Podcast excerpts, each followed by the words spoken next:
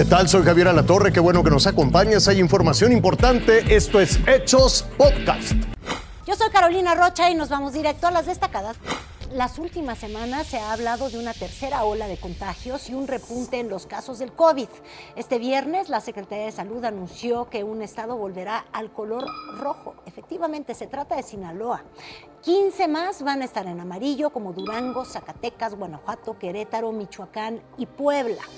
En naranja, ahora se trata de tres entidades, entre ellas la Ciudad de México, el Estado de México, también Jalisco. Solo Coahuila y Aguascalientes y también Chiapas, ya al sur del país, se mantienen o están en color verde. Y precisamente pues ya con estos cambios nos vamos al estado de Jalisco, porque a pesar de que el semáforo está naranja. Esta mañana las autoridades del gobierno anunciaron ya una fecha tentativa para que los alumnos regresen a las aulas presenciales, pero los detalles los tienes tú, Carla Sauceda, ¿cómo estás?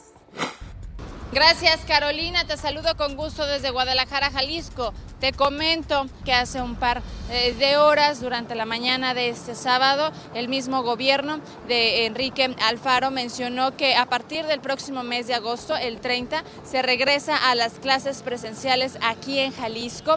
Eh, esto pues con todas las medidas de sanidad que se están llevando a cabo desde que inició la pandemia y también si hay padres de familia que no están de acuerdo, dependiendo del semáforo en el que se encuentre el estado de Jalisco, el poder llevar a sus hijos o si tiene algunos síntomas como gripa, temperatura, malestar que sean síntomas a, COVID, pues se pueden eh, estar en casa, pero sí se les hace eh, encargo a los papás de que sí estén, aunque estén en casa, asistan a sus eh, clases de manera virtual. Es la información desde Jalisco, regreso contigo.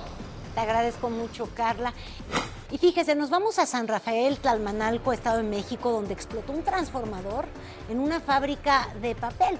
La verdad es que el destello se alcanzó a apreciar desde varios puntos de este municipio en el Estado de México.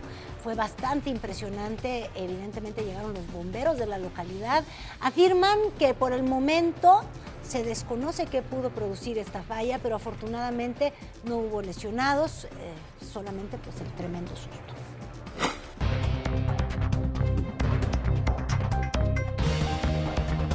Es momento de ir más allá de nuestras fronteras.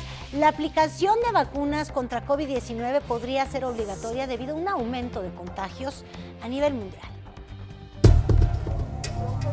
Una tercera ola de contagios por COVID-19 enviste a diferentes países alrededor del mundo.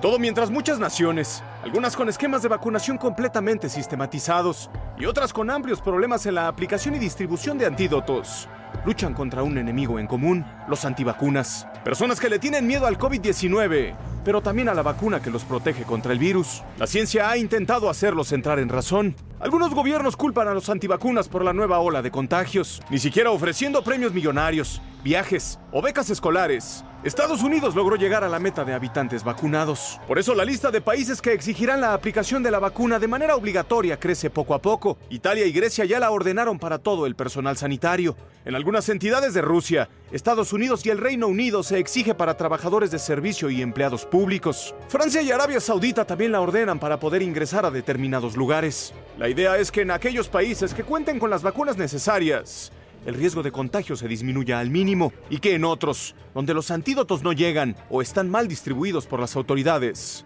se vacunen a todos los que sea posible. Raciel Cruz Salazar, Fuerza Informativa Azteca. Precisamente en París, allá en Francia, decenas de personas salieron a las calles para protestar contra un pase de salud. Este sería indispensable para realizar algunas actividades y obviamente abre la puerta para la aplicación obligatoria de la vacuna a personal sanitario. Aunque esta semana se va a votar su aprobación, en algunos establecimientos ya se pide para poder ingresar. Pues sí, la gente vacunada pues no, no transmite el virus, tiene su lógica. Invito a que siga con nosotros mañana con detalles de más información que justo ahora está en desarrollo.